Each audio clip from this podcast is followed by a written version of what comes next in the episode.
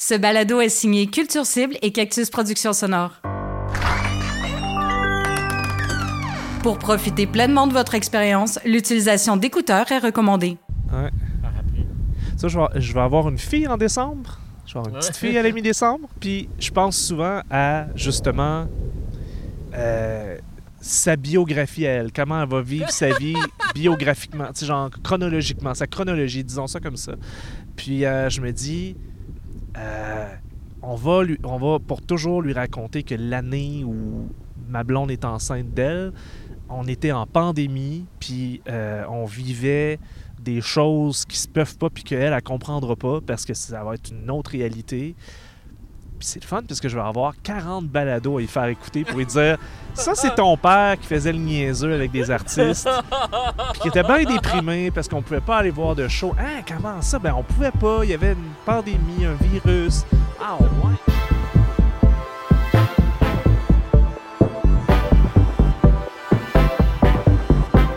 La Sentinelle, une série balado qui met en lumière les travailleurs et travailleuses autonomes du milieu de la culture, perturbés par la crise du coronavirus.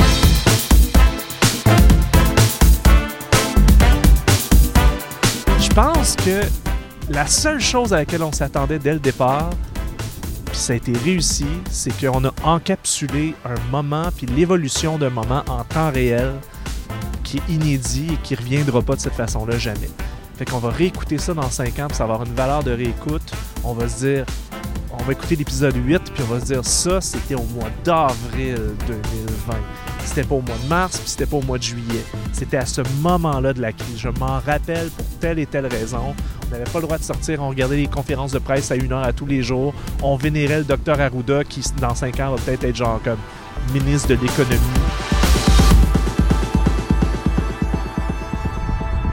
On a documenté l'évolution d'une crise sans précédent qui dure longtemps, d'une pandémie mondiale, à travers ce que nous, on savait faire, comme ce qu'on pouvait utiliser comme lunettes, c'est-à-dire comment ça a affecté le milieu culturel. Marc-André Mongrain, instigateur du projet Balado La Sentinelle. Dans ma vie à moi, là, c'est c'est la meilleure chose que je pouvais faire pour immortaliser comment j'ai vécu le moment le plus compliqué et tragique.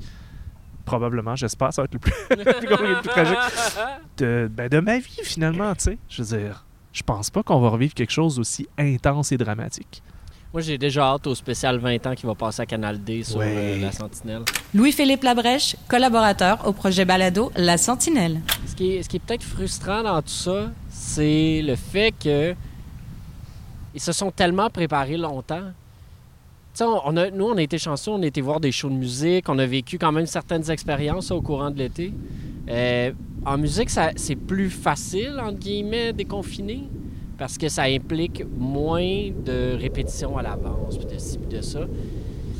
Mais, euh, mais en théâtre, là, euh, solide claque d'en fa- euh, en, en- en théâtre puis en danse, là, eux, ils ont mangé un coup de batte de baseball. Là. Ça faisait trois jours qu'ils étaient ouverts. Trois jours, là, ça venait de commencer. On était dans à peu près la première semaine de show de théâtre là, institutionnel, là, on parle, là, dans les salles qui rouvraient, même en perdant de l'argent, puis toute la patente. Puis, avant même que la première semaine se finisse, ils se font dire Ouais, c'est fini à partir de jeudi, gang. J'ai des billets, de des billets pour aller voir une lecture au Katsu ce soir-là. Ouais. J'ai transformé ça en don. J'ai eu le temps d'aller voir une pièce de théâtre. là. Je suis mixte à, à la licorne. euh, J'aurais un- dû dire oui à ton invitation. c'est vrai, je vous ai les deux invités. J'ai fini par y aller seul. J'ai gaspillé mes deux billets. Hein, vous saviez pas que ce serait le seul Ah. show que vous auriez le droit de voir avant Ah, six mois tellement encore. niaiseux. Mais ça reste que ça ça m'a vraiment fait comprendre à quel point le, le protocole de ces endroits-là était prévu, était, Mhm. ils étaient soucieux, minutieux du détail. Tu sais, je peux pas croire. On se trouve dans un parc en ce moment, puis je- on voit des ados qui se font des câlins, puis euh, euh, on a vu des gens célébrer un anniversaire tantôt Ouais. en paquet de 8. Mais ce que j'ai vécu au théâtre qui était plus safe qu'aller à l'épicerie, ça, c'est pas permis. Ouais. Ça, c'est fermé. Puis les gens qui euh, travaillent là-dedans, ben, peut-être qu'ils vont être payés parce qu'il y a de l'argent qui a été prévu par le gouvernement qui va ruisseler techniquement vers les artistes pour ce qui était déjà prévu. Ouais. Mais le commun des mortels, euh, artistes un peu plus indépendants, autonomes, ben, Ouais, puis, c'est pas, une- c'est pas, un- c'est pas, pas un miracle, là, ce, qui a été, ce qui a été envoyé. Je- moi, je, je me pose plein de questions sur. Je veux dire, à quel point les théâtres ont prévu des saisons complètes. Fait que là, s'ils n'ont pas programmé au complet, il n'y a pas personne qui se fait. Puis tout ça, ça paye quand même des pièces qui étaient déjà effectifs réduits. Tu sais, je veux dire, ça, ça, le, le milieu reste hyper fragilisé. Ouais, puis toute la programmation de ces endroits-là se fait en amont, souvent des années d'avance. Jean-François Roy, monteur et réalisateur du projet Balado La Sentinelle. Quand tu te fais couper ça, c'est une claque que tu as en face, on te dit arrête, là, tu tombes mort pour minimum un an avant de retrouver l'élan que tu avais. Ah, c'est sûr. Puis puis- puis il y a des spectacles qui peuvent juste plus exister à cause ça. de ça. Parce que t'as as manqué le bateau, puis tu peux pas repartir ce, ce train-là en sachant pas si tu vas te faire réannuler à nouveau. Ouais. Fait que ça marche juste pas tu sais, pour, pour ce genre de spectacle-là. Puis une des choses qui m'inquiète un peu aussi d'une certaine manière, c'est que on dirait que le très court déconfinement de la culture, qui aura duré 5-6 semaines, grosso modo, 5 semaines à peu Ouais, près, pas vrai? Euh, moi j'en ai profité à fond parce que j'étais en manque d'événements culturels. Je suis allé à la plage musicale voir un show qui ressemblait à, à un festival extérieur, mais en mini. Ouais. Je suis allé voir euh, un ou deux shows en salle. Je suis allé au Francouverte à la dernière soirée. Je suis allé au théâtre. Puis, je connaissais tout le monde partout où je suis allé. Donc, ce qui s'est passé, c'est qu'on a eu un 4-5 semaines de déconfinement où les accros de la culture, ceux qui vont jamais décrocher, ont eu leur espèce de soupape. Mais c'était juste ça. Ça, ça veut dire que le grand public a même pas eu le temps de se réhabituer ou de redonner de l'amour au milieu de la culture. Ouais. Probablement pas ou à peu près pas, parce que c'était tellement des jauges réduites, c'était tellement pas beaucoup de spectacles, il y avait tellement pas beaucoup de billets disponibles que c'était les inconditionnels qui ont eu leur dose d'héroïne parce qu'ils étaient en manque, tu comprends? Tout se, tout se vendait en 5-10 minutes. Exactement. c'est- fallait pas que tu manques le bateau. là. Je me souviens quand Pop Montréal ont mis en vente leurs billets. Euh, je je suis arrivé rapidement. Là. Ça- ça- tu venais de m'écrire pour dire que tu avais déjà acheté des billets. C'était Je suis allé tout de suite. Ça faisait peut-être 10 minutes, 15 minutes que c'était en, que c'était en vente. Puis il y avait déjà des choses qui étaient sold out. Ouais. Fait qu'à un moment donné, c'est comme OK. ça est rendu un sport, acheter des billets. Ben ouais, puis à, puis à Pop Montréal, moi je suis allé voir Antoine Corriveau à Pop Montréal. On avait le droit d'être 30 personnes. J'en connaissais 27. Tu sais, je veux dire, c'était tous les gens que je Ouais. sais qui circulent dans ce milieu-là, puis qui étaient donc frustrés, tout ça, mais on a, tu sais, le milieu de la culture aura même pas eu le temps de réhabituer monsieur, madame, tout le monde avant de se faire refermer à nouveau. Ça va être difficile. Moi, ce que je me dis, c'est que. Puis là, hey, on est vraiment. euh, T'es pessimiste On est très pessimiste. On va commencer vers le pessimiste, on va sortir le méchant, mais Ouais.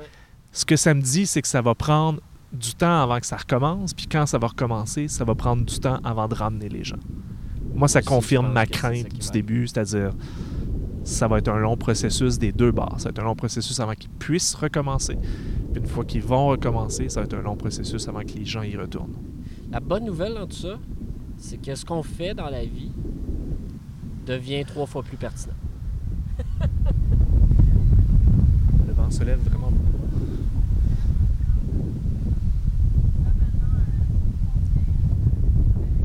Bon, fait qu'il y a des gens qui ont fait des trucs artistiques pendant le premier confinement. Ils étaient zéro prêt, ils ont improvisé beaucoup. Euh, là, on a quand même développé des moyens de vivre la culture à distance. Euh, euh, juste un bel exemple, c'est les Francouvertes qui, soudainement, ont dû modifier leur façon de faire, l'ont fait. Puis quand l'annonce est tombée qu'il ne pouvait pas avoir des gens en salle, ils étaient déjà prêts pour la version virtuelle. Fait il y a un moyen quand même de sauver certains trucs, même si on peut pas vivre l'art comme on le vivrait en temps normal. on s'entend, là, on est très très loin de, de ce qu'on a déjà vécu comme grand rassemblement puis comme messe euh, sociale. Mais au moins, il y a des options puis il y a des possibilités. Puis c'est juste pas facile, ça demande beaucoup de travail puis tout ça, là, mais, mais, mais ils sont là au moins. Ouais, il y a quand même euh, il y a une réinvention. Je pense que les gens continuent à être. euh, tu sais, je me rappelle, on a été rencontrer les jeunes de, de, de résidence incubatrice. Tu sais, euh, au début, euh, on se dit ah, tu sais, ils sont créatifs, ils sont arrivés avec une idée, ils rebondissent. On est allé voir le résultat, tout ça, mais finalement, euh, il y, en- il y en a d'autres. Il y a, il y a plein d'autres gens qui ont décidé de faire des, des trucs originaux. La, la gang du festif. Extrait! Hey, c'est vraiment une belle chanson d'amour, vous allez voir. Chaque femme serait contente de se l'avoir fait. euh, Moi, ça m'a fait un bien fou. Les Freds? OK. À notre couple était un camion lourd trop pesant pour monter.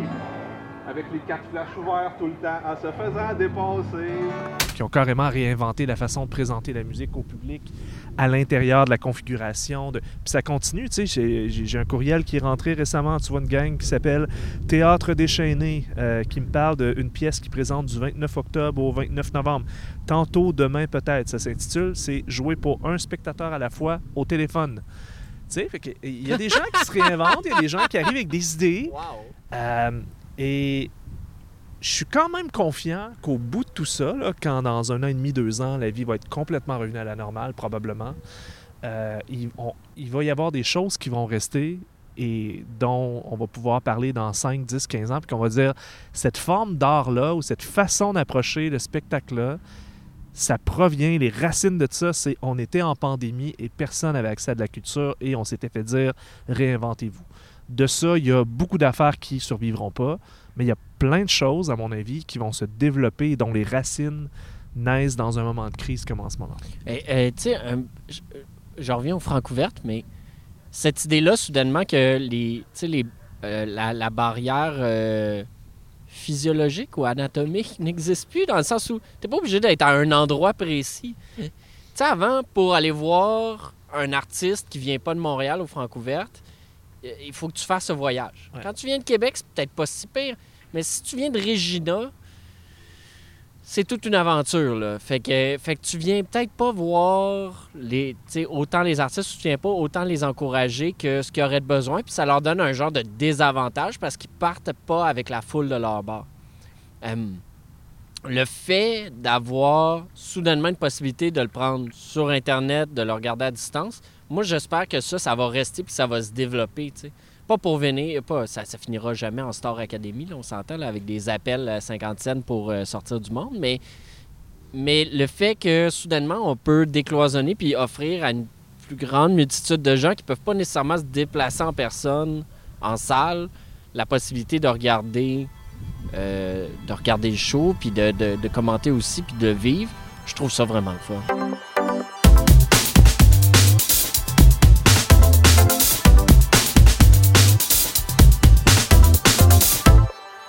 Ça fait en sorte qu'on hey, on a réussi à se rendre à 40 épisodes. Ouais, C'est quelque chose quand même. Moi, moi, Euh, je suis fier, je suis content. Mettons que je vous avais dit au début, là, tu sais, quand je vous ai appelé, puis je vous ai chacun dit Hey, je pense que j'ai une idée, on pourrait se faire une série balado, on parle avec les artistes qui souffrent de la crise. Puis là, je vous aurais dit Ouais, on, on va, on va en enregistrer un à l'automne, euh, puis ça va être notre 40e, puis la crise, elle sera pas terminée, on va être revenu au point de départ. Vous auriez réagi comment si je vous avais prédit ça au début? Ben, on s'enlignait pour ça. On avait un rythme de fou. On aurait Non, ouais, atteint les c'est ça. 40 ans. Bon, on, en faisait, hey, on en faisait un par jour au Ah, début. c'est fou. Ouais, en, fou, en- en- en- en deux mois, mettons, environ, on aurait, on aurait Ouais. frappé 40 parce Ouais. qu'on s'était dit qu'on allait en faire un par jour. C'est ça. Quand, on a accepté le un par jour, je pensais que ça allait durer deux semaines. Oui, on pensait qu'il y, avait, C'est euh, ça. qu'il y avait deux semaines de confinement, grosso modo. Euh, C'était très ambitieux. On n'est pas les seuls. Je me rappelle les, euh, les- les- nos amis de résidence incubatrice. hein, ils disaient euh, Ouais, on prépare un spectacle qu'on va présenter au 27 déconfinement. On vise genre fin mars. hey, ressort ça comme extrait. Tu vas voir que c'est- criant de naïveté. là. Extrait. On s'est mis en tête qu'on pré- qu'on présentait quelque chose le 31, le 31 mars, Ah, OK, quand même. théoriquement, mais après, c'est sûr que et à- en jouant sur le fait qu'on va créer ça pendant le confinement avec nos autres camarades à distance. Il était-tu magnifique, ces deux-là? C'est pas beau, hein? Puis nous autres, on, on le C'est croyait un peu. rencontre. On riait un peu. On se disait, ouais, quand même, là, il exagère un peu. Mais on n'aurait pas pensé qu'il aurait présenté finalement à la mi-juin. Ben non, C'est non, non. mi-juin, début juin? Ouais. dans ces coins-là, dans un parc. C'était magnifique d'ailleurs. J'ai beaucoup aimé ce, ce moment-là. Je te dirais que c'était un des moments qui- que j'ai le plus apprécié parce que c'était comme un suivi. Tu sais, on était probablement les seuls à s'intéresser à, à- à eux parce qu'ils n'étaient pas connus. Puis puis ils avaient juste approché personne pour parler de leur projet. Puis nous, ça avait piqué notre curiosité. On les suivait. Puis moi, je, je m'étais abonné à leur page Facebook. Puis je suivais ce qu'ils faisaient. Puis j'ai trouvé, j'ai trouvé beau dans leur créativité. Puis ça, c'était c'était le fun parce que je vous retrouvais, vous deux, tu sais. Euh, on était assis, euh, un petit banc pas très confortable, à regarder un vrai gros show de théâtre d'une heure et demie de ces Ouais. jeunes-là qu'on avait croisés deux mois avant par hasard, puis qu'on était déjà rendus attachés à eux. Extrait. Vous n'êtes pas ici par hasard. Non, en effet. Je suis ici pour prendre mon vol pour Ankara et travailler sur un chantier Vous ne prendrez jamais cet avion. Cet avion n'existe pas, il n'a jamais existé, et si vous êtes encore là, c'est pour toute autre chose. Ça, c'était vraiment un beau moment. Je trouve que c'était une belle illustration d'un déconfinement. On les avait croisés au début quand on savait pas ce qui allait se passer, qu'on était tout angoissés, puis qu'eux, il y avait une belle naïveté à travers tout ça. Puis après, de conclure ça en allant voir un spectacle en plein air avec des gens. Il y avait une limite de. Il y avait des billets gratuits pour pas qu'il y ait plus de 50 personnes. Ah, Puis on était 50, on devait être 50 à peu près. Euh, c'était beau, c'était le fun ça. Ouais, c'était. euh, Il y avait une naïveté puis une belle ténacité. Ils n'ont jamais lâché. Ils ont cru à leur affaire. Ils ont, ils ont pris des virages. Ouais. Il y a eu des revirements en cours de route. Mais l'aboutissement, moi, m'a vraiment impressionné. Et, et il, il est- il est ressorti de belles choses de cette affaire-là. Ils ont beaucoup appris euh, de nouvelles façons de faire. Puis c'est vraiment stimulant tout ça. Ouais, tu sais, quand on parle de la belle naïveté, ils ont une belle naïveté, mais en même temps, dans leur pratique, ils sont tout sauf naïfs, là, dans le sens où ils ont réfléchi. Là, moi, je me souviens du suivi où on a parlé euh, de la vidéo, puis de comment ils se sont rendus compte que c'était pas pour eux. Extrait! Par rapport aux, aux plateformes qui est en fait Facebook globalement, Facebook ou YouTube qui quand même avale à peu près tout, c'est que malgré tout ça reste un écran et c'est dans tous les sens du mot ça reste un écran. Quand on regarde ça après coup, il y a quelque chose qui reste euh, un peu vide. Euh, je trouvais ça vraiment intéressant parce qu'ils sont jeunes, puis ils ont déjà des bons réflexes, des bonnes ré- des- une bonne façon de se poser des questions par rapport à qu'est-ce que tu fais, puis se dire si je vais arriver à une certaine qualité, ah, il me faudrait une équipe au complet, il faudrait du matériel. C'est pas un bon combat pour l'instant. Allons plus vers qu'est-ce qu'on sait qu'on est capable de bien faire. Ouais. Ça, je, je trouvais que c'est une, une décision très mature de leur part.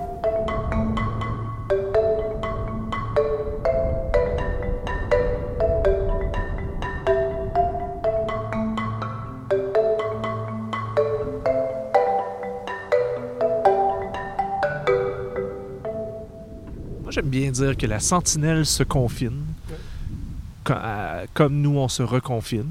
Je pense qu'on a, on a passé à travers quoi, quatre phases en tout. Au début, on parlait avec les artistes pour euh, mettre la lumière sur comment ils vivaient ça, eux personnellement, comment ça les affectait. Après, on s'est intéressé à comment ils passaient le temps en attendant, c'est-à-dire qu'est-ce qu'ils préparaient, qu'est-ce qu'ils tramaient.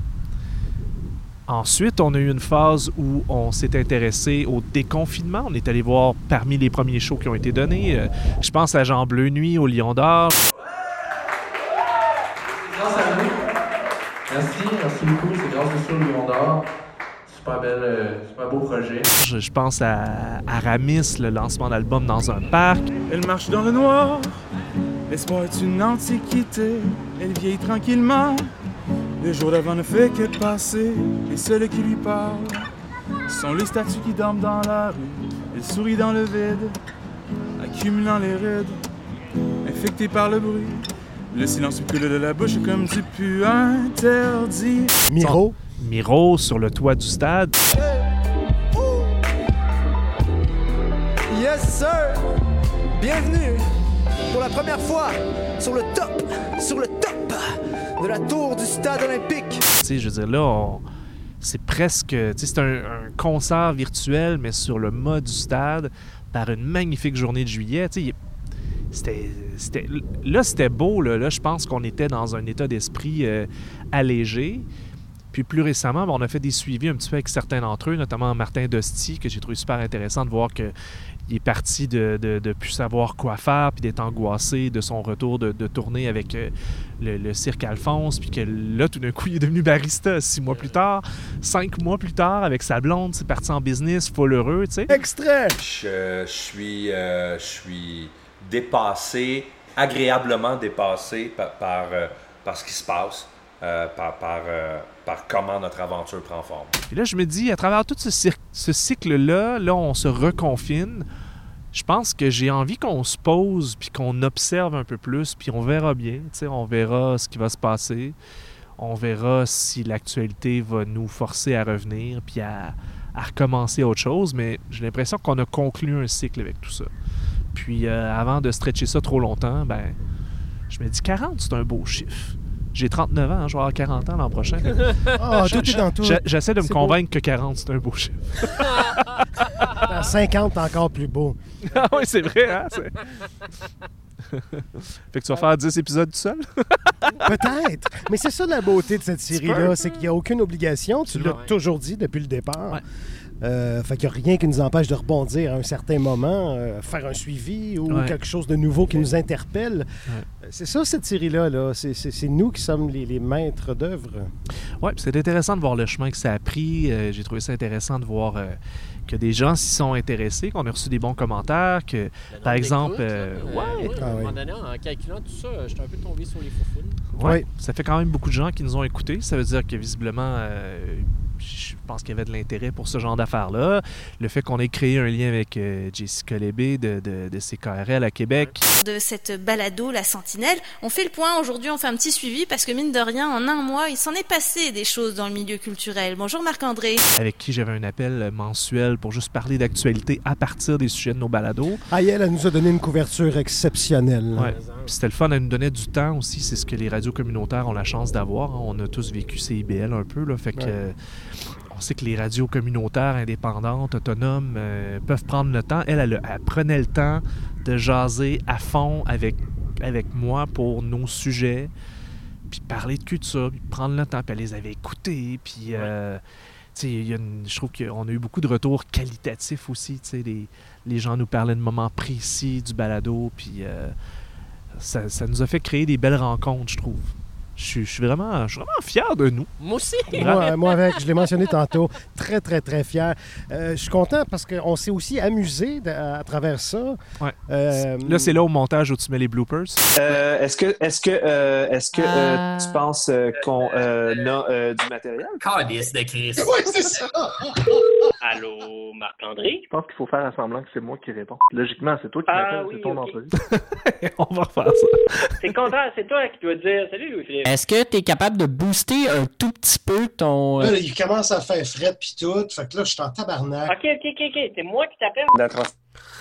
Ah shit, ça a déconnecté. Ok, parfait. Ouais, on va le refaire, je pense que être plus naturel. Ça, ça- ça devrait être correct. Attends une minute. euh, je vais partir l'enregistrement pour voir.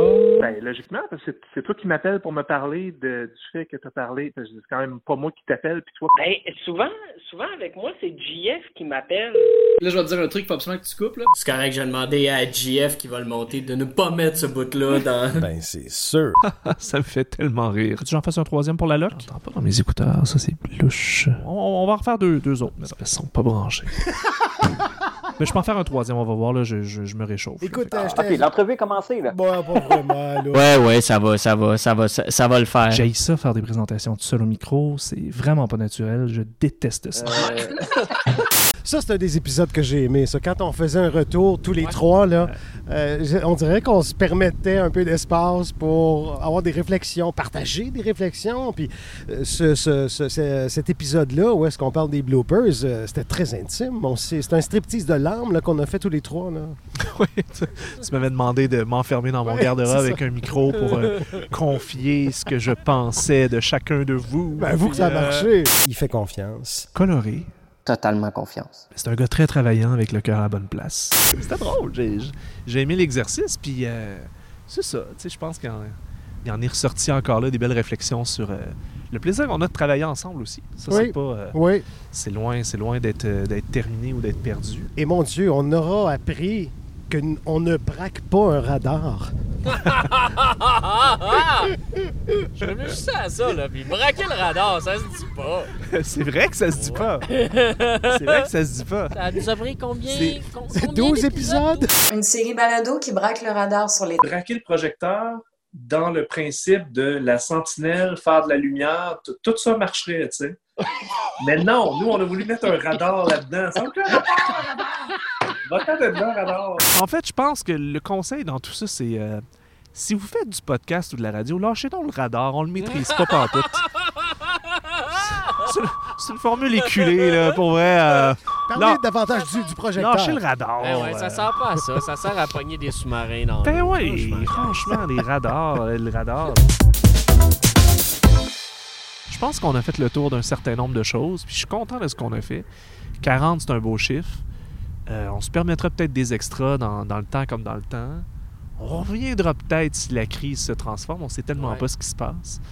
Ou on transformera ça en autre chose. Mais en tout cas, je tiens à vous remercier quand même d'avoir embarqué euh, à pieds joints là-dedans, bénévolement, pour rien d'autre que le plaisir et la satisfaction de le faire, dans le fond.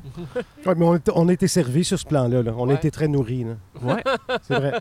Non, mais c'est vrai. C'est notre paye. C'était c'était vraiment juste pour. euh, puis par sensibilité envers, euh, effectivement, ces artistes-là qui. Ouais. Notre milieu, puis les. C'est ça. Tu sais, le, le- Notre milieu, puis les gens qui font partie de ce milieu, on, a- on avait mis beaucoup l'emphase là-dessus, surtout au début, sur les travailleurs autonomes dans l'ombre un peu. Ouais. Tu sais, ceux qui n'ont pas nécessairement la lumière, on n'a pas nécessairement toujours parlé. Tu sais, nos plus gros noms, ça a été. Ça a été, euh, ça a été. Patrick Roson, puis ça a été euh, Rosalie Vaillancourt. Ouais. Puis Charles Beauchamp. Ça, c'était nos gros noms, tu sais. Mais on voulait justement pas avoir des gros noms parce qu'on voulait euh, souligner la part importante des artistes indépendants, autonomes.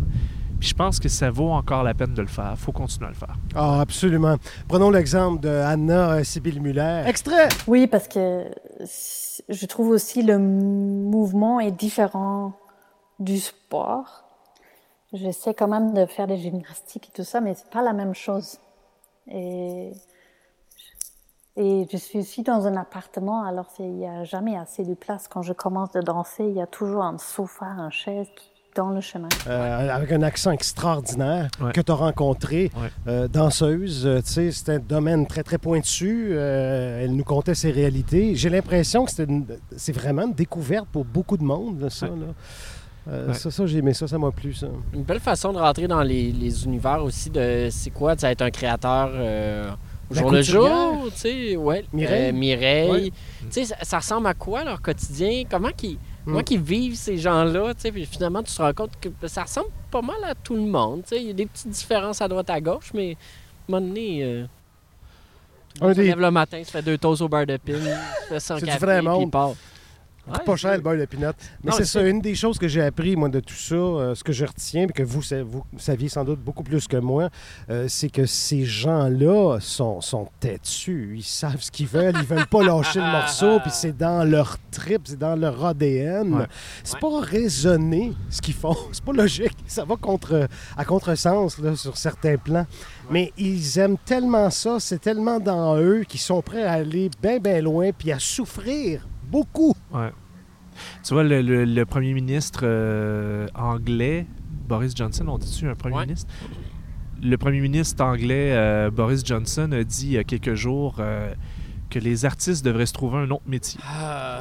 Euh, je... Puis c'est ça, tu sais, c'est facile de se dire ça, puis il y en a sûrement plein qui l'ont fait, puis il y en a plein qui se sont demandé pourquoi je fais pas ça. Puis c'est là que tu vois les vrais artistes des pas si vrais artistes. C'est que les vrais artistes, peut-être qu'ils peuvent se trouver un autre métier, mais ils vont rester artistes pareil. Parce que c'est pas, pas un métier pour eux. C'est ce qu'ils savent faire, c'est la pulsion qu'ils ont, puis c'est, euh, c'est, ça. Puis tu sais, écoute, peut-être que je suis euh, naïf, puis que je vois euh, que j'ai mes petites lunettes roses, mais peut-être que cette crise-là va avoir écrémé aussi les faux artistes. C'est-à-dire, euh, si tu le faisais pour la gloire, puis pour pouvoir être sur une scène, puis te faire cheerer par tout le monde, ben, euh, ça se peut que tu fasses autre chose, puis euh, bon débarras. hein? On- il nous restera ceux qui veulent vraiment créer, puis qui sont têtus, puis qui vont avoir été extrêmement persévérants. Puis peut-être que peut-être qu'on va se retrouver dans 5 à 10 ans avec, euh, avec une, une classe artistique plus riche à cause de ça. Il y a une épuration naturelle qui se fait dans ce genre de situation-là. Ouais. Puis C'est pas une mauvaise chose. Puis pour ce qui est des artisans, je suis content pour Jean-François Tétrault et Roxane Arcan parce que eux, en ce moment, euh, pendant que presque toute la culture se ferme, eux, ça va. Ouais. Eux, ils ont redéfini leur modèle d'affaires. Eux, ils avaient des, des, des petites communautés restreintes qui allaient, qui allaient les voir. Ils ont su s'adapter. Ils sont encore ouverts et ça se passe bien. J'ai salué, je suis content pour eux. Extrait! Mais pour le futur, oui. Je pense qu'on s'enligne vers un hybride euh, vraiment web, euh, web et physique, mais le- l'opinion va toujours rester, mais ça vient changer la donne. S'il n'y avait pas eu cette euh, crise-là, Je ne sais pas quand on aurait fait le switch à faire une boutique en ligne. Puis euh, depuis le début de la pandémie, j'ai jamais autant mis d'argent de ma vie dans des vinyles. Je, que je tiens à dire que j'ai acheté trois albums de Primus Trois albums de Primus. dans la même commande. Là. Ouais. Ça, c'est- chez nous à vélo. Ça, c'est grâce à mon, à mon Big Shiny Toon. Oui. Big Shiny Toon.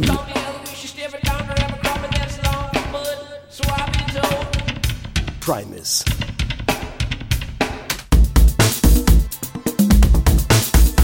Moi, je suis rassuré pour le milieu culturel, contrairement, à, contrairement au début de la première, pande- euh, de la première vague.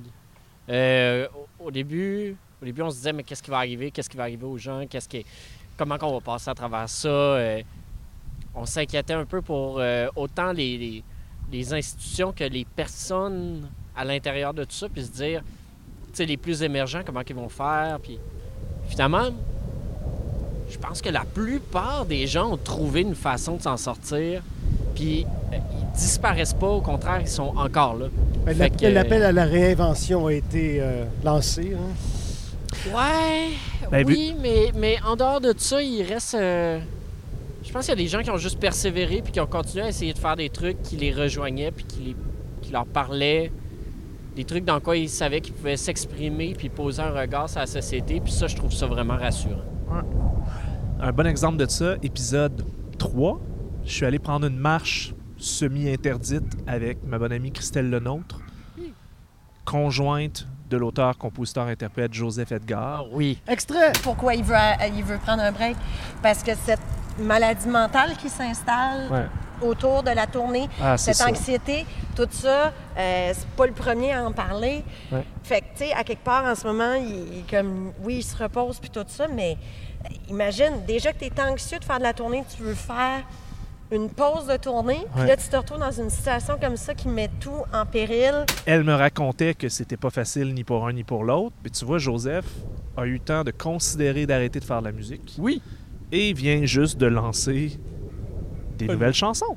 Donc finalement, whoop là, il y a un nouveau souffle. Il Euh, était censé plus en faire. Avant ouais. la pandémie, il avait annoncé sa retraite. Ouais, c'était terminé. Puis là, finalement, Dernière tournée. pas terminé pas en tout. Finalement, il a trouvé là-dedans un nouveau souffle. Fait que, tu sais, quand je disais, euh, il va peut-être y avoir, euh, peut-être que ça va s'écrémer, puis que les faux artistes vont décrocher, puis qu'il y, y a des vrais artistes qui vont puiser là-dedans pour faire quelque chose de très fort. Checkez bien ça, les premiers spectacles qu'on va pouvoir faire avec des foules de 50 000 personnes, ça va être les vraies bonnes personnes qui vont être là, et dans la foule, et sur la scène. Puis ça va créer des moments euh, qu'on était peut-être rendu blasé de voir, puis que là, tout d'un coup, on va redécouvrir, on va revivre des sensations nettement plus intenses. Fait que, en ce sens, je pense que on est découragé, on est écœuré, faut être patient, mais euh, ça va bien aller. Tu dirais que c'est un plaisir coupable. Ah, T'as entendu comment c'était senti quand tu l'as dit, là? J'ai Oui, essayé- j'y croyais. J'ai essayé de le faire à la François Legault. Ça va bien aller.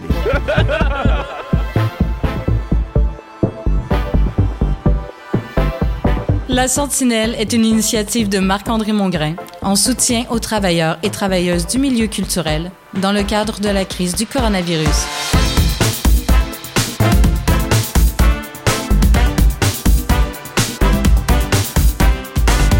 Invités, Marc-André Mongrain, Louis-Philippe Labrèche et Jean-François Roy. Une musique originale signée Hugues Brisson de Zephram Productions. Pour son indispensable participation à la narration, Michel Maillère. Montage et réalisation, Jean-François Roy. La Sentinelle est une série balado bénévole produite par Culture Cible et Cactus Productions Sonores. Bien évidemment, on s'est payé un souper d'huître avec tous les revenus qu'on a fait avec ce podcast bénévole. C'est tellement pas vrai. C'est-à-dire qu'on a volé les huîtres. La Sentinelle est toujours allumée.